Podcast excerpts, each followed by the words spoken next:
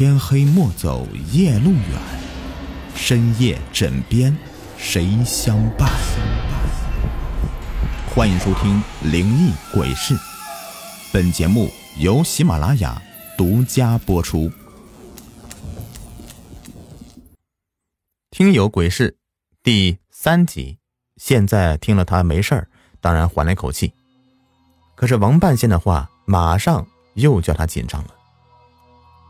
王半仙缓缓的继续说道：“还有一件事儿，燕儿，你是不是还听到此鸡头在地上响亮的吼了两声啊？”“是啊。”我惊魂未定的答他，心中骇然，这事儿完全跟他说的一样。王半仙又叹口气：“哎呀，这就是了，这叫二煞取窍。”这说明他已经请了地府的牛头马面二煞。看来，如果旁人一旦插手，二煞必然追其魂。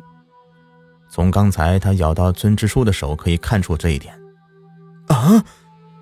支书本就好转的脸色又勃然变色。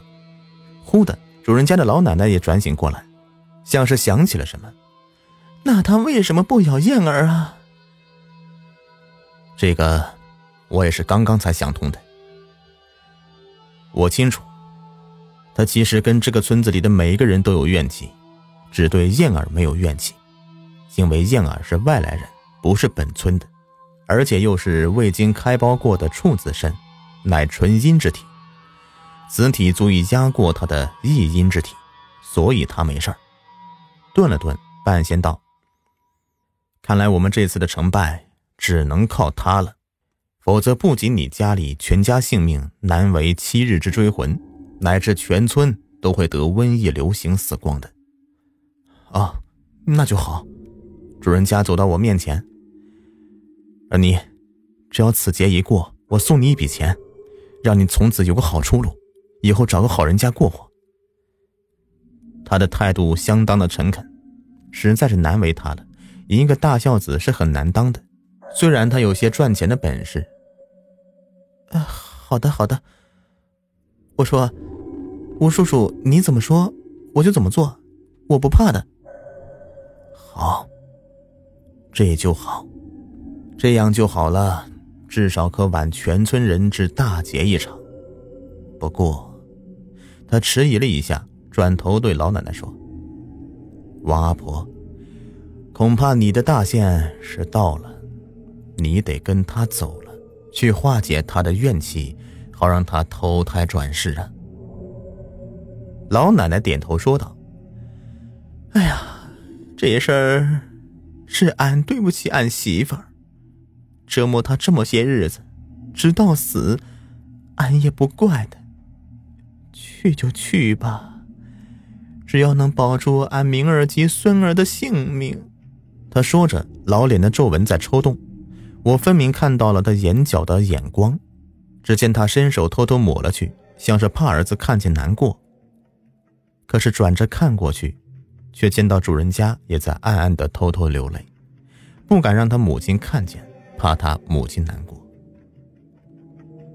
这就要事吧。明天，俺就跟他走。第二天一天无事。主人也照样出宫，这是王先生说的，一切要照旧进行。村支书也没有再露面了。到了晚上，这一天正是阴历的十五，民间的鬼节。这一晚上天还未黑尽呢，阴风就刮了起来，天气骤冷，因此村上的家家户户都早睡了，只是这一家人还没有。院子里有棵大枣树。长得弯弯曲曲的，七扭八拐的，挂着几片老叶子，要掉不掉的，在黑夜里沙拉沙拉作响，异常的清静。屋子里没有一点灯光，这个是仙师说的，只能靠微弱的自然之光与他抗衡，否则他的阴气积累下来，跟来的牛头马面二煞他就会出手了。于是我们都在灵屋里面等着。这里原来是他住的屋子，里面一切都没有变动过。那张他生前专为孩子专用的小床也在旁边，只是奶奶躺在了那张经先师改造过的小婴儿床上，模仿着婴儿的样子睡着。这是王先师吩咐的。这样，当他追去一个魂魄以后，怨气一消，尚未再生时，我们先师在上，赶着让他带着王婆老奶奶的魂魄快走去投胎。而老奶奶在一泄气以后，即成中阴之身，立即可同他妈妈说话，把他劝走。因此，现在我们专等到这婴儿一时啼哭了，婴儿一夜啼，则恶鬼降临。长夜漫漫，实在难熬。幸好先是事先给我们每个人喝了一种反照汤。因此，我们才能抗拒之众鬼节合力带来的阴气睡眠之意，否则早就像全村人那样的沉沉的睡去了。我也是经历了此事才明白，人之所以大部分都是在沉睡间死去，是因为抗拒不了追魂的阴煞寒气，因此一旦入睡，马上就会被勾魂，六魂即被带走。醒来以后才被家人发觉，就已经晚了，这早已经死去多时。却不知何时为具体死亡时间。此时的陈清仙师一说，我才明白，原来多在凌晨四点左右，此乃阴极盛、阳绝衰的时刻。因此，若有长期病痛者不想在黎明前莫名就死，沦做个地底孤魂，无法投胎的话，则应当强睁双眼，直到六点过去以后再闭。此时则可摆脱恶鬼追魂之苦。得以六道轮回重新投胎，但是此刻的老奶奶则不行了，她必须在此刻死去，跟着她媳妇的怨气一起去受刑，为她的所作所为付出应有的代价。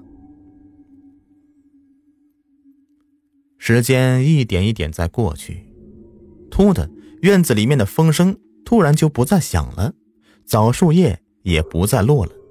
老奶奶此刻的呼吸声很重，似乎睡得很沉了。而我面前的婴儿呢，则竟然悄无声息的。这是先是用了一种换息大法，可以让婴儿于无息状态，而王老太婆则变成了婴儿声的呼吸。就在那外面风声骤然停止响动之时，突然“哇”的一声，我怀里的婴儿。一声大叫，哭了起来。快把孩子放下，掐住奶奶的脖子！先是大叫。我和主人家同时自角落里面跳出，我双手狠狠地掐住老奶奶脖子，不让她呼吸。此刻那十五的纯阴气，而非纯阴之体的主人家则在后面按住他妈妈的双脚，不让她动荡乱踢。于是我死死地掐住她脖子的时候，我看到他嘴里面流出黑血。眼睛瞪得老大，都是眼白，舌头伸得老长了，两只手则从后面过来抱住我。我照着老先师说的不放手，因为他对我无怨气，不会犯我。但是他借用的奶奶的身体的苍老的双手，却掐向了自己儿子的脖子。主人家啊啊大叫，喘息骤然困难。就在这个时候，老先师从黑暗中冒出来。身着用我的黑头发丝补过的料道袍，右持木剑法器，左手挥着响彻云霄的银铃铛。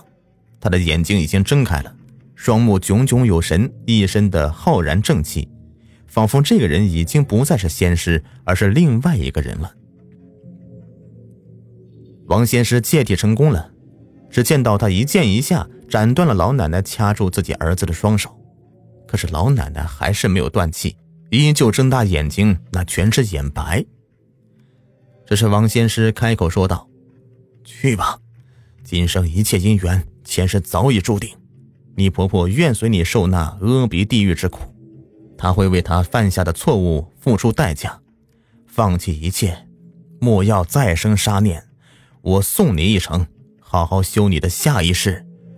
去吧。”王仙师说完，将一道符贴在他身上。口中念诵着往生咒，不一会儿念完了，只见到他两指并拢，指向老奶奶，大喝一声：“去！”随之，老奶奶的身体挣扎力度骤小，渐渐的停止。等到我和主人家脱虚的坐到这床边的时候，这时候天边朝阳已经微升了，一丝晨光透过窗户落在了旁边那甜甜睡着的婴儿红扑扑的脸蛋上。多好的孩子呀！王仙师不禁抱起他，轻轻的亲了一口，随即放下。弟子，记住修行啊，不要因世道沦乱而放弃你之初心呐，不要因为人心难测而放弃你之善念，否则你难有大成。为师去了，他日再来接你归去。浑厚正气的声音缓缓散去，王仙师又恢复了原来的样子，闭着眼睛倒在床边。他的脸色极度苍白，显然是心力耗费极大，而眼睛依旧是紧闭的。现实中，他仍旧是个瞎子。老奶奶短小的身体缩成一团，双手也好好的在着，眼睛、鼻子、耳朵等各处的黑血都不见了，眼睛闭着。但脸皮有几分扭曲，应该是被带魂下了地狱，而不是天堂了。他受刑去了，为他犯的错误而去了。这事情的起因呢，原来是这样的：老奶奶为了要得到一个孙子，但又不敢超生，于是的买通了县医院的人，叫儿子不停的带媳妇去检查，是女的就堕胎，是男的就留下来生。结果连堕七回胎，把一个本来又漂亮又健康的媳妇儿，这个身体呀，给弄得彻底不行了。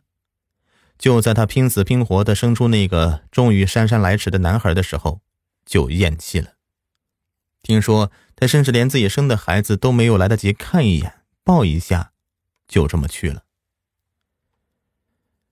后来村支书他们安排着把老奶奶按照正常死亡入殓了，而先师。也回修整过的老君庙去了。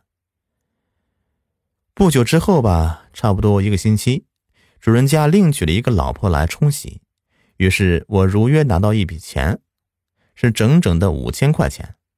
这笔钱后来改变了我的整个人生。我把它拿出来给哥哥们在村子里办了一个烧砖厂，我们家的生活也逐渐的好起来了。好了，这故事呢就全部播完了，感谢收听。喜欢听雨田讲故事，别忘了点赞、留言、